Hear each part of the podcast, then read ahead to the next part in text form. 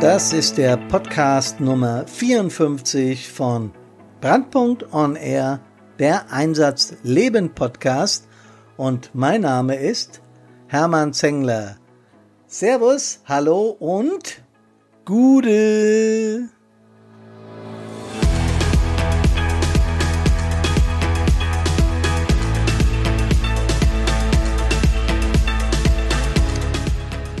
Ich freue mich riesig, dass ihr wieder dabei seid bei unserer 54. Folge für die Helferinnen und Helfer und für Menschen, die das interessiert, was Helferinnen und Helfer da draußen so tun.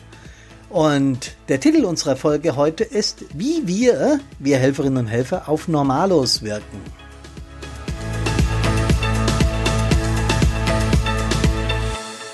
Nochmal herzlich willkommen zum Podcast Brandpunkt on Air, der Einsatzleben Podcast. Und ich habe es gesagt, wie wir auf Normalos wirken, Helfer sein verändert, ist der Subtitel. Und ich bin durch Zufall auf diesen Titel gestoßen, weil ich gegoogelt habe, auch ich tue das manchmal, und bin auf eine Seite gestoßen, die heißt Polizist Mensch. Ich finde die Assoziation klasse. Ich finde es schade und traurig, dass man es überhaupt noch erklären muss, dass Polizisten auch Menschen sind. Und da Polizisten ja im ähnlichen Genre unterwegs sind wie wir aus dem Katastrophenschutz, aus der, von der Feuerwehr und vom Rettungsdienst, hat mich das besonders berührt. Die Seite veranschaulicht nämlich sehr schön, wie der Job bei der Polizei und die alltäglichen Herausforderungen, die die haben, wieder einem verändert. Ich habe viele Parallelen zu uns gefunden und vor allem der Bericht einer jungen Polizistin, einer Kameradin hat mich beeindruckt.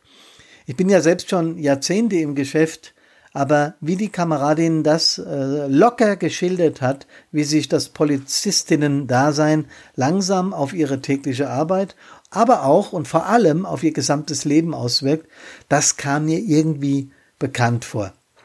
Ich zitiere mal etwas aus ihrem äh, aus, aus dem, was sie da so gesagt hat auf der Seite. Also, ich zitiere. Als ich vor ein paar Jahren den Polizeidienst begann, wagte ich nicht daran zu glauben, wie es heute ist oder wie es sein wird. Versteht mich nicht falsch. Ich liebe meinen Job und ich habe auch kein Trauma oder sonst irgendwas erlebt. Ich glaube, das, was ich hier beschreibe, ist etwas, was viele Kolleginnen und Kollegen erleben, ohne jemals darüber zu sprechen. Seht ihr, und da finde ich die erste Parallele. Ich mache den Job hier seit 40 Jahren. Seit 42 Jahren bin ich in der Feuerwehr. Ich bin zwei Jahre jetzt nicht mehr aktiv. Kleinen Tick schon länger, aber auf jeden Fall erzähle ich das nur. Ich habe circa 10.000 Einsätze miterlebt, mitgefahren und ich erzähle das immer nur für Menschen, die mich noch nicht kennen oder die hier neu auf Brandpunkt on Air, der Einsatzleben Podcast sind, äh, damit die verstehen, aha, der ist vom Fach, der weiß, von was er spricht. Aber genau das habe ich immer wieder erlebt, dass wir die Einsätze zwar im Nachhinein ja rekapitulieren lassen und somit in irgendeiner Form locker nachbesprechen, aber wie es uns damit geht, also die Empfindung, die eigentliche Empfindung, die Emotion mit dem Einsatz wird selten oder gar nicht thematisiert. Ich zitiere weiter von der Kollegin von der Polizei, aber meine Erlebnisse beeinflussen mein Privatleben. Du hast dich verändert. Aber keiner fragt, keiner deiner Freunde, deiner Bekannten fragt, wieso. Außerdem bin ich vorsichtiger geworden, misstrauischer, skeptischer, hinterfrage viel und vermute hinter vielen Ecken Schlechtes. Dinge, die für andere Normalität sind, betrachte ich aus anderen Blickwinkeln. Nachts allein U-Bahn fahren, nur wenn es überhaupt nicht anders geht. Die Tür von innen nicht abschließen, wenn ich zu Hause bin? Niemals. Ich schließe immer ab. Es sind Kleinigkeiten, die sich verändern, wenn man so viel Scheiße erlebt hat, wie wir draußen auf der Straße. Man versucht, also bei mir ist das zumindest so, das Schlechte im Privaten so fern wie möglich zu halten. Zitat Ende. Ihr seht, liebe Freundinnen und Freunde, wir haben hier absolute Parallelen. Einige Beispiele von uns. Wer von euch Feuerwehrleuten geht aus dem Haus um die Weihnachtszeit und kontrolliert nicht, ob alle Kerzen aus sind. Ich kontrolliere es zwei bis dreimal. Wer von euch Feuerwehrleuten hat nicht ständig den Rauchmelder im Blick, wenn er denkt, ah, die Batterien könnten langsam zu Ende gehen. Dieses Ding ist lebensnotwendig. In vielen Haushalten, bei den Normalos, spielen Rauchmelder überhaupt keine Rolle. Die sind halt einfach da. Und wenn die Batterie ausgeht, dann, dann piepst der schon oder irgendwas macht der. Für uns, Feuerwehrleute, wir haben da einen anderen Blickwinkel drauf. Bei den Sunnis ist das 100% genauso. Die haben so viel schwere Verkehrsunfälle erlebt, die haben einen anderen Blick, wenn sie selbst Auto fahren. Sie haben ein anderes Verhalten. Sie haben ein anderes Verhältnis zum Autofahren. Das geht uns Feuerwehrlern und den Katastrophenschützern sicher alle so, weil wir einfach zu viel erlebt haben. Aber wenn ich auf der Autobahn Linksspurenraser sehe, die drängeln und meinen, ihr Termin wäre der wichtigste auf dem Planeten, ob jeder, obwohl jeder genau weiß, dass die Autobahn voll ist bis oben hin, ja, und es wird sich auch in den nächsten Jahrzehnten eher noch verschlechtern und nicht verbessern, dann kommen mir diese Menschen suspekt vor. Egomanen eben, Egoisten. Äh, die Blockierer regen mich genauso auf. Die meinen, auf der Autobahn hier, wenn du Richtung Frankfurt fährst, äh, ist das bei uns so hier auf einer Autobahn, da gibt es vier Spuren. Und wenn du auf die Autobahn kommst, wechseln ganz häufig Verkehrsteilnehmer sofort auf die dritte oder sogar auf die vierte Spur. Mit welchem Hintergrund? Damit ich der Schnellste bin? Morgens der Berufsverkehr nach Frankfurt lässt sowieso nichts zu. Also was soll das Ganze? Und das regt einem eben, wenn man hilft, wesentlich mehr auf, als wenn man ein, in Anführungsstrichen, Normalo ist. Ich zitiere weiter. Auf der anderen Seite stumpft man auch ab. Auch das ist eine Veränderung an sich, die man nicht verhindern kann. Auch hier ist, lass die Arbeit Arbeit sein, unmöglich. Ich merke immer mehr, wie wenig mich bestimmte Einsätze tangieren. Ich arbeite sie nach bestem Wissen und Gewissen ab und fahre zum nächsten. Versuche einfach links liegen zu lassen. Der 20. Verkehrsunfall mit einem Radfahrer der bei Rot über die Ampel gefahren ist, berührt mich nicht mehr. Die fünfzehnte Trunkenheitsfahrt, bei dem der arme Fahrer in die Zelle muss, kümmert mich nicht. Die zehnte Körperverletzung, bei der sich zwei Personen auf Drogen die Köpfe einschlagen und der ganze Boden voller Blut ist, ich empfinde dabei nichts. Der Widerspruch ist deutlich und wird über die Jahre immer deutlicher. Manche Sachen berühren mich mehr als vor meinem Polizeiberuf. Andere Sachen lassen mich inzwischen kalt widersprüchlich auch zu dem, was viele aus meinem Umfeld empfinden. Man verändert sich, ob man will oder nicht. Und jeder, der einigermaßen mit Herz bei der Sache ist, wird verstehen, was ich meine. Für diese Veränderung muss man sich in meinen Augen nicht rechtfertigen. Die Außenwelt muss nur mehr Verständnis entgegenbringen, so wie sie es von uns erwarten. Aber das ist vermutlich zu viel verlangt.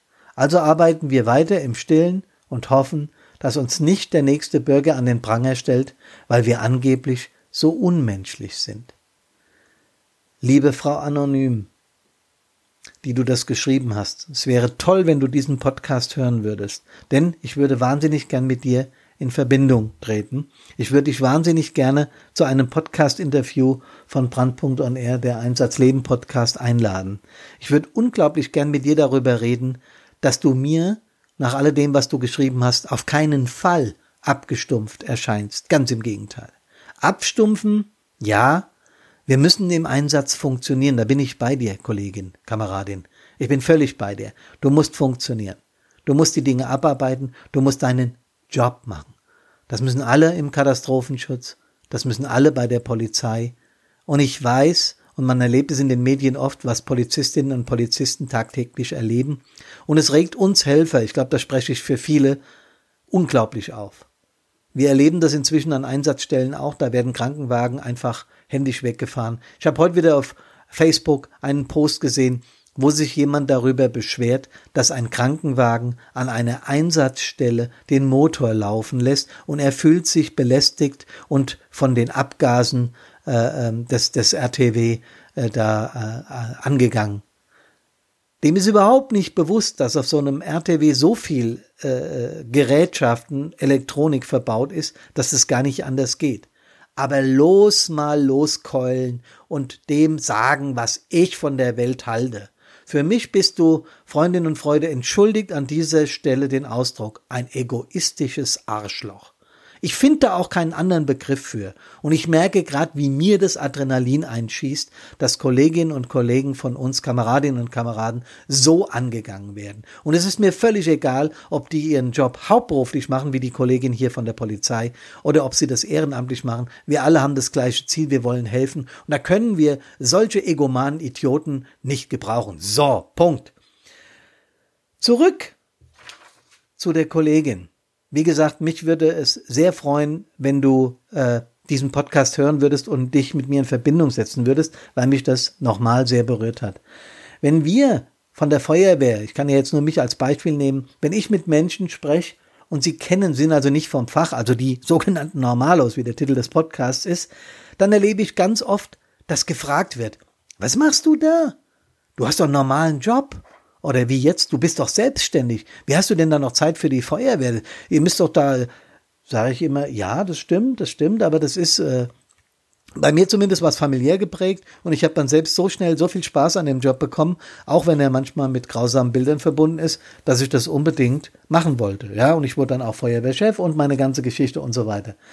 Die meisten meiner Gesprächspartner haben Verständnis, manchmal sogar Respekt und Anerkennung so wie, mein Gott, das ist ja toll, was ihr da leistet äh, und das müsste eigentlich viel mehr Anerkennung in der Öffentlichkeit finden. Mir würde Respekt genügen. Mir würde Respekt der Menschen genügen. Anerkennung bekommen wir über unsere Dienstzeitverordnung und alles, was wir da haben, bekommen wir, glaube ich, eine ganze Menge. Und die höchste Anerkennung, die ich als Feuerwehrmann erlebt habe, ist immer die Dankbarkeit der derer, denen wir geholfen haben. Das ist das, was mich motiviert hat, was ich mit nach Hause genommen habe, wo ich mich wahnsinnig gut gefühlt habe. Ja, auch ein wenig als Held. Ja, genau so.